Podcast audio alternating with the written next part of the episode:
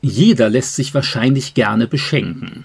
Natürlich kommt es immer auch darauf an, was man geschenkt bekommt. Kaum einer will sich wahrscheinlich den Schrott des Nachbarn als Geschenk in den Garten stellen lassen.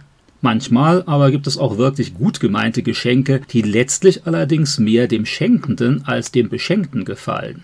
Weil man selbst gerne Heimatfilme sieht oder ein Popkonzert besucht, macht man damit nicht automatisch auch jedem anderen eine große Freude.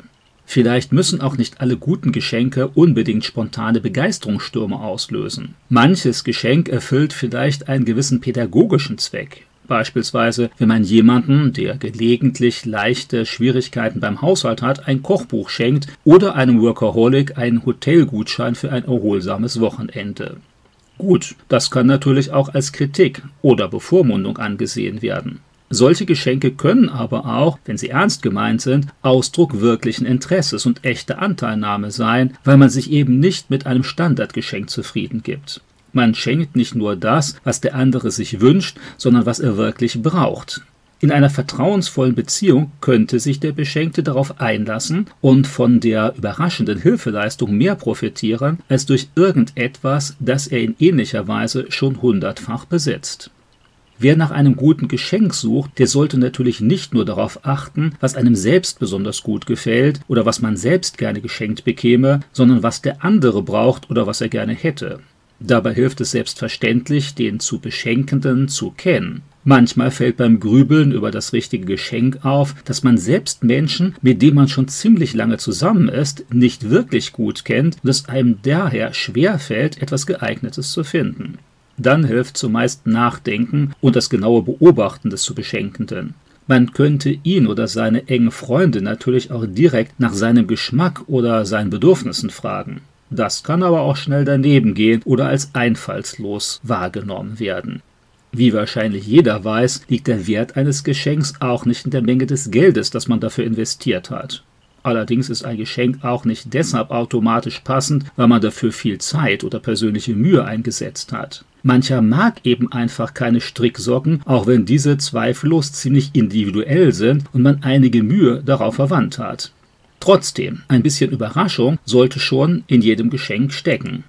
Nur zu bekommen, was man ausgesucht oder schon lange erwartet hat, ist zumeist eher langweilig. Ebenso wie Geld, das häufig zwar willkommen ist, gleichzeitig aber auch etwas einfallslos und ziemlich anonym. Bei Menschen, die wirklich dringend auf finanzielle Unterstützung angewiesen sind, sieht die Sache natürlich wieder ganz anders aus. Zu bestimmten Anlässen erwarten die meisten irgendwelche Geschenke und sind eher frustriert, wenn sie dann leer ausgehen. Für viele ist das der Geburtstag, Weihnachten, vielleicht der Hochzeitstag oder ein anderes wichtiges Jubiläum. Geschenke außerhalb der Reihe, da wo man sie nicht wirklich erwartet, können dann eine ganz besondere Überraschung sein. Manchmal genügt schon eine kleine Aufmerksamkeit, eine besondere Süßigkeit, ein Abend zu zweit, eine handgeschriebene Karte mit ganz persönlichen Wünschen oder der kleine Ausflug an einem freien Nachmittag. Gott übrigens beschenkt alle Menschen ganz regelmäßig manchmal ohne dass das überhaupt richtig wahrgenommen wird. Viele erinnern sich eher an Gott, wenn etwas schief läuft, bei schwerer Krankheit, finanziellen Sorgen oder besonderen zwischenmenschlichen Problemen. Mancher macht Gott dann sogar Vorwürfe, weil er diese problematische Situation zugelassen hat. Man will oder kann das nicht verstehen, zumal man fest davon überzeugt ist, so etwas nicht verdient zu haben. Die meisten Menschen halten sich für gut, zumindest für durchschnittlich. Deshalb sei Gott quasi verpflichtet, das eigene Leben glatt und angenehm verlaufen zu lassen. Eine solche Reaktion ist zweifellos verständlich, trotzdem ist sie aber inkonsequent. Denn das Danken Gott gegenüber für all seine kleinen und großen Geschenke an den meisten Tagen des eigenen Lebens haben viele vollkommen aus dem Blick verloren. Dabei beschenkt Gott Menschen immer wieder auf vielfältige Weise, ganz gleich, ob sie das nun wirklich verdient haben oder nicht. Die Menschen sind seine geliebten Geschöpfe, denen er Gutes tun will.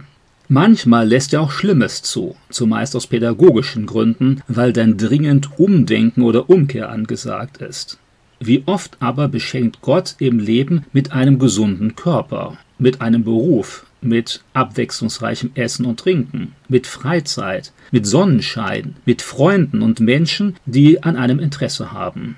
Mit politischem Frieden, mit gesundheitlicher Versorgung, mit einem erholsamen Schlaf, mit Urlaub, mit gesunden Kindern, mit einem Partner, mit klaren Gedanken und persönlichen Begabungen, mit dem Angebot seiner Zuwendung und Vergebung und vielem anderen mehr.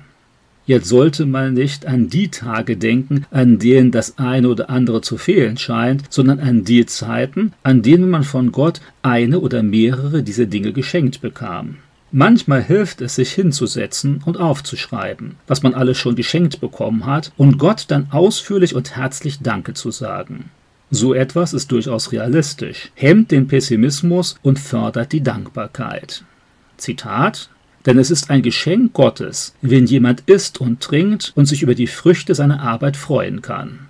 Prediger 3, Vers 13. Zitat Freut euch alle Zeit, betet ohne Unterlass, seid in allem dankbar, denn das ist der Wille Gottes in Christus Jesus für euch. 1. Thessalonicher Brief, Kapitel 5, Verse 16 bis 18.